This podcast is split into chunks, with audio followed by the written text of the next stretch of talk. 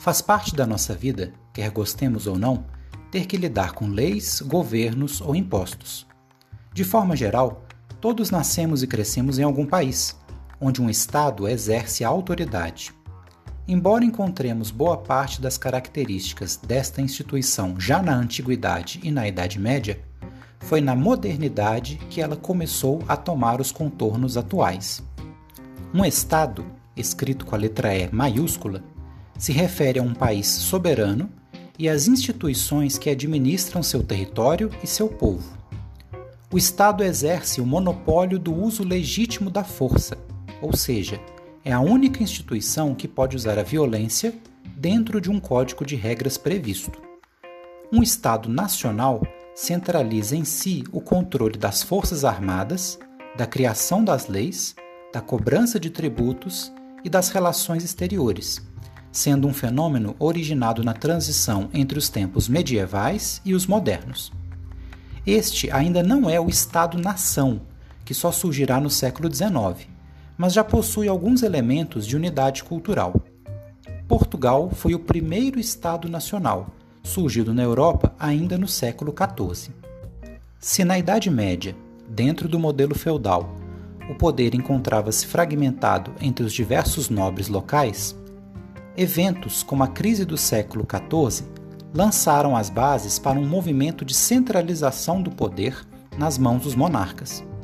Lentamente, com o enfraquecimento da força militar da nobreza, os exércitos reais se tornaram as únicas forças do território, impondo a autoridade monárquica e pavimentando o caminho para a unificação das leis, moedas e medidas. O monopólio da força militar e da cobrança de tributos ajudou a solidificar este processo de centralização, que culminou séculos depois no absolutismo. O absolutismo é uma estrutura política na qual o poder do rei ou rainha não possui limites formais. Desta forma, o Estado se confunde com a figura do monarca, sendo o território visto como sua propriedade e a população como seus súditos. A identificação entre o monarca e o poder político é expressa na célebre frase do rei francês Luís XIV: O Estado sou eu. Para manter seu poder, o rei se equilibrava entre a nobreza e a burguesia. A primeira compunha a estrutura administrativa e a corte que assessorava o rei, enquanto a segunda fornecia apoio financeiro e a geração de riquezas. No estudo do absolutismo, sempre é destacada a importância de autores que buscaram teorizar a manifestação da autoridade real e seu alcance. O florentino Nicolau Maquiavel, um dos precursores da moderna ciência política, escreveu tanto sobre a conduta de governantes em sistemas monárquicos quanto republicanos. Para ele, o príncipe, ou seja, o governante, devia ser realista em sua prática política, se valendo de qualquer recurso ao seu alcance para garantir o seu poder. Outro teórico importante foi o inglês Thomas Hobbes, autor da obra O Leviatã. Hobbes acreditava que, sem uma autoridade que controle seus impulsos agressivos, os seres humanos cairiam no caos, sendo imprescindível o contrato social de submissão total dos súditos ao seu monarca absolutista.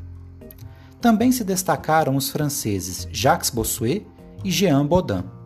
O primeiro defendeu o princípio do direito divino dos reis, muito influente na Inglaterra, pela qual a autoridade absoluta real era justificada como um poder atribuído por Deus. Já o segundo atribuiu ao rei uma dimensão paternalista, sendo o mesmo responsável por tutelar os seus súditos. O absolutismo teve intensidades diferentes de acordo com a época ou o reino. Na França, a vitória na Guerra dos Cem Anos contribuiu para a centralização do poder real, que só cresceu nos séculos seguintes, atingindo o auge com o já citado Luís XIV, o Rei Sol, e se prolongando até a Revolução Francesa em 1789. Na Inglaterra, onde a força do parlamento era maior, o absolutismo teve mais dificuldades para se manifestar, mas os reinados de Henrique VIII e Elizabeth I podem ser citados como os principais exemplos. Na Espanha e em Portugal, o absolutismo também foi limitado pela presença de cortes e por uma interpretação mais contratualista.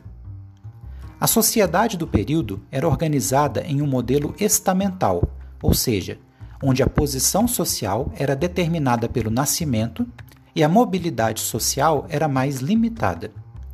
A antiga estrutura medieval das três ordens foi mantida, em termos formais, mas a complexidade social cresceu.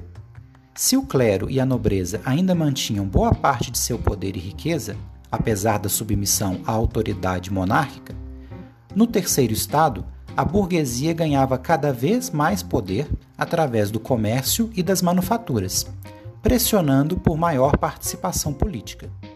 Sem o antigo poder militar e buscando se diferenciar da nobreza provincial, a nobreza cortesã se dedicou a desenvolver uma cultura de exibição de riquezas, regras de etiqueta e disputas de bastidores que se tornou a base da chamada sociedade de corte.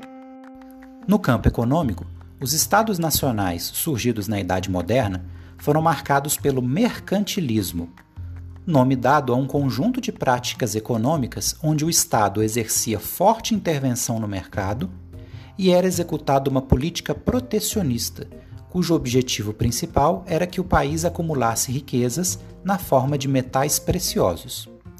Uma das estratégias para isso, usada pela Espanha e Portugal, era o metalismo, a exploração direta de metais preciosos nas colônias. Outra estratégia era a manutenção de uma balança comercial favorável, com mais exportações do que importações, o que a Inglaterra buscou praticar. Na França foi praticado o colbertismo, em referência a um ministro de Luís XIV, onde havia uma política de estímulo à criação de manufaturas. Em comum aos reinos havia o protecionismo alfandegário, ou seja, a taxação de produtos importados, e a criação de monopólios reais, nos quais determinadas áreas eram controladas exclusivamente pelo rei e por seus indicados. A todos estes elementos políticos, econômicos e sociais descritos, os revolucionários franceses do século XVIII deram o nome de Antigo Regime, cujas características marcariam a Europa ao longo da modernidade.